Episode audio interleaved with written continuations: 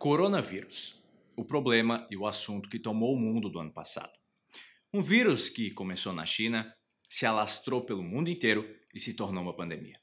O caos se instalou no Brasil. Escolas e universidades pararam, os trabalhadores que puderam passaram a trabalhar em casa, serviços não essenciais fecharam e uma grande crise na economia brasileira e mundial se iniciou. Com todo aquele cenário catastrófico, o que a gente poderia fazer? Sabe o que a gente poderia ter feito? A gente poderia ter esperado melhor, mas nos preparado para o pior. Na verdade, é isso o que a gente sempre deve fazer na nossa vida quando a gente enfrentar um cenário difícil, conturbado e que a gente nunca viveu antes. Porque tu vai viver muitas situações dessas durante a tua vida. Não tem como escapar desse fato. A vida é muitas vezes imponderável e imprevisível. Pensa naquela época, no boom do coronavírus. O que que tu fez naquela época? Como tu se portou diante do caos naquele momento? Sabe o que que tu devia ter feito, além de, claro, fazer a tua parte aderindo a todas as medidas que a gente estava tomando para conter a proliferação do vírus? O que tu deveria ter feito era esperar o melhor, se preparando para o pior.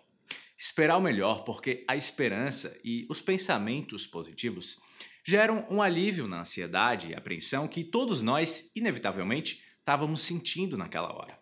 O vírus era uma realidade. Era uma realidade e todas as medidas possíveis para a contenção dele estavam sendo tomadas. Então, não adiantava a gente ficar ainda mais preocupado e ansioso com uma coisa que era até aquele momento e literalmente irremediável. Leva esse ensinamento para a tua vida toda. Quando tu estiver passando por uma situação parecida, uma situação difícil e não conhecida, se porta da mesma forma. Espera o melhor e se prepara para o pior. Pensa positivamente para que tu mantenha a tua saúde psicológica em pé, mas também se prepara para o que de pior pode acontecer.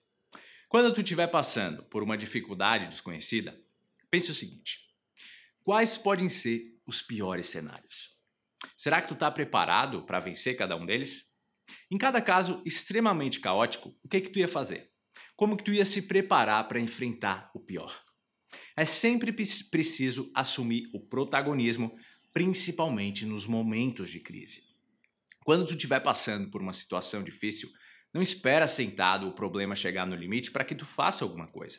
Se prepara para cada possível cenário caótico que pode acontecer contigo, porque assim, se acontecer, tu já vai saber claramente o que fazer, o que esperar, como se comportar e como controlar as emoções negativas. Lembra sempre, espera o melhor se prepara para o pior. E para garantir de graça a tua cópia digital do livro As Sete Poderosas Crenças para Viver uma Vida Sem Limites, é só entrar agora, enquanto ainda dá tempo, em engrandece.com/livro.